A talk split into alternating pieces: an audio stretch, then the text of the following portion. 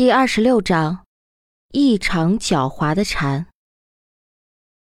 李浩戴着个黑色的口罩遮挡着脸，下车之后快步走到饭馆内，待了大概二十多分钟之后，才提着一个装外卖的袋子回到车里，继续向前开去。保险起见，等李浩的车快看不到影子的时候，刘长乐和魏正义才再次跟了上去。烧烤摊前。王倩见两个人上车之后，才调转车头继续跟上。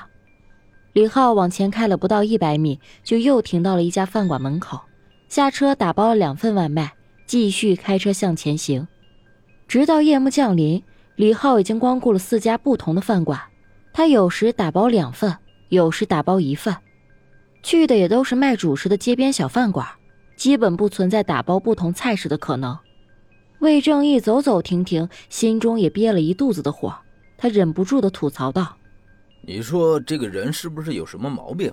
就不能在一家店买饭吗？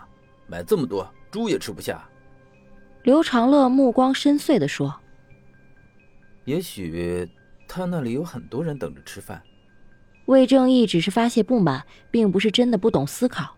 他偏头与刘长乐对视一眼，忍不住打了个寒战，低声说。我操！想想李浩一次囚禁了秦家威，刘长乐就感到心底发寒。他立即想到一种毛骨悚然的可能性：如果秦家威并不是唯一的受害者呢？两人不再说话，车内的气氛渐渐的凝重起来。又跟了十几分钟，李浩在一家超市采购了大量的生活用品，才终于调转车头，向来时的方向行去。他开着车在这片街区绕了五六圈，才在距离采买那条街两公里左右的地方拐进了一个名叫福景苑的小区。福景苑周围围绕着大量的饭馆、商铺和夜市摊位，生活气息极为浓郁，远比李浩之前购物的地方要热闹得多。魏正义感叹道：“这家伙挺狡猾呀，还知道声东击西。”可惜啊，聪明的脑袋不做正事儿，竟干些歪门邪道的事儿。刘长乐打量了一眼那张脸庞生硬、样貌古板的素描像，突然觉得很是阴森可怖。他伸出手将素描像扣在驾驶台上，这样才觉得好受一些。福景院外的人行道边停着许多卖小吃的流动摊位，一眼望去，包罗南北风味，让人应接不暇。空气中弥漫着各种诱人的食物香味儿，天色已经彻底黑了下来。白天的燥热一退，就有很多居民沿街散步乘凉，顺带买份小吃解馋。因此，福景院的门口也是热闹非凡。魏正义放缓车速，小心地拐进福景院的入口，滴了声喇叭之后，岗亭中的保安就升起了挡杆，放两人进入小区。这种低档小区的物业管理一向很松散，为了降低劳务成本，雇佣的保安大多是些上了年纪的中老年人，加上有些业主个人涵养不足，时常上帝状态附体，所以啊，这些不愿意招惹麻烦的保安就非常的好说话。拦停车辆这种事儿基本不会发生。这种老式小区没有地下停车场，两人在楼层间七拐八绕了好久，才在一栋楼前找到了李浩的车。车停在那里，却早已没了人影。所以刘长乐和魏正义也就遇到了第一个难题：这栋楼几十层高，住着几十户的人家，这总不能挨家挨户的去敲门找人吧？侦探没有执法权，乱搞是会被打死的。思考片刻，刘长乐还是说：“去问物业吧，他们那里肯定有业主的消息。”魏正义点头道：“嗯。”也只能这样了，走吧，去看看物业办公室还有没有人值班。说完，两人就向物业管理处走去。在旁边的两栋楼前，王倩将车停下，透过车窗远远的看着两个人。远处，刘长乐突然停下脚步，往四周扫视一圈，皱眉道：“哎，老魏，你察觉到什么没有？我今天有些心神不宁啊。”总感觉在被人窥视。魏正义往四周扫视了一圈，小区中的路灯有些昏暗，除了几个摇着蒲扇在树下乘凉的老人，没有发现任何可疑的地方。他眼前闪过那踢死流浪狗的惊艳一角，就低下头，有些的不自然。唉，哪有什么不对的地方？可能是你近期精神压力太大了，有些敏感吧。听魏正义这么一说，刘长乐也不好再纠缠下去，只好继续向物业办公室走去。欧拉车内，伏在方向盘上的王倩抬起头，看着两人远去的背影，长长的舒了口气。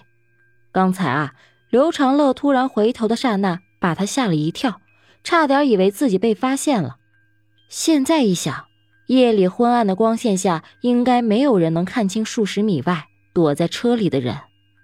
如此想着，他就拿起了手机，把自己的位置发送到小组的工作群里，说道：“我怀疑刘长乐和魏正义在跟踪什么人，但我没有发现他们的目标人物。”很快，魏明就回复道：“我马上过去，你一定要注意安全，不要轻举妄动。”王倩沉默片刻，回道：“明白。”发完消息，他推开车门，摸摸脸上的口罩。快步的向刘长乐两人的方向追去。洛城市刑警大队接待室中，魏明关闭手机屏幕，看向坐在对面的销售司机，表情严肃的重复道：“那两个人只向你重点打听了郭涛和李浩，没再多问别的吗？”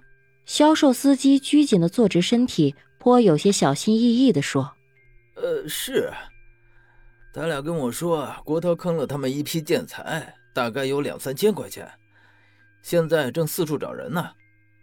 多年来开黑车练就的生存智慧，让他敏锐的捕捉到这场话的重点。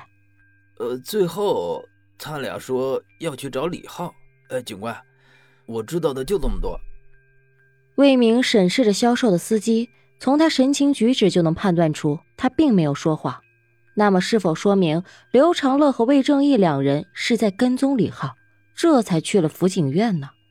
见魏明眉头微蹙，正陷入沉思，销售司机就试探性的问道：“可以走了吗？”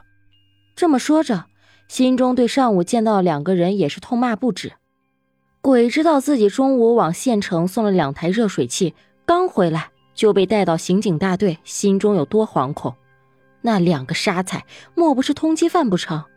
哦，魏明被打断思路。将口供纸递给了销售司机，在对方希冀讨好的目光中说道：“签完字，你就可以走了。”魏明说完，先一步起身离开接待室，走到门口，迎面碰到端着茶杯正要进门的同事，就开口说：“等陈队开完会，麻烦你帮我跟他说一声，就说我去找王倩了。”说完，他刚转身要走，却听到同事说道：“等等，先别急着走啊。”魏明停下脚步，问道：“还有什么事吗？”“你呀，做事就是太心急了。”同事先不紧不慢地喝了口水，然后才在魏明不耐烦的目光之中指了指接待室隔壁的房间，垂头坐在桌旁的秃顶中年男人，笑着说：“哼，广化寺拆迁村那家生活超市的老板交代，刘长乐和魏正义先后两次冒充自媒体，向他询问马志军和郭涛的消息。”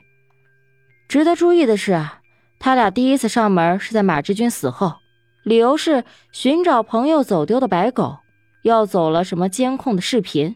第二次，则是在郭涛被杀之后，他们除了询问郭涛的信息之外，还追问了另一个胳膊上有疤痕的男人。咱们有理由怀疑，刘长乐和魏正义先后两次发现命案现场，这并不是巧合。事后藏头露尾的追查，更像是一种假象。同时，也有干扰我们侦破的嫌疑。魏明皱着眉头听着同事的讲述，当听到胳膊上有疤痕的男人时，他脸色蓦然一变，连个招呼都没有打，转身就向外跑去。他摸出手机，边走边在小组的工作群中给王倩发去了一条消息：“有新发现，我马上过去找你。”同事愣了一下，端起了茶杯，抿了口茶水，摇着头说。哼，还真是心急呀。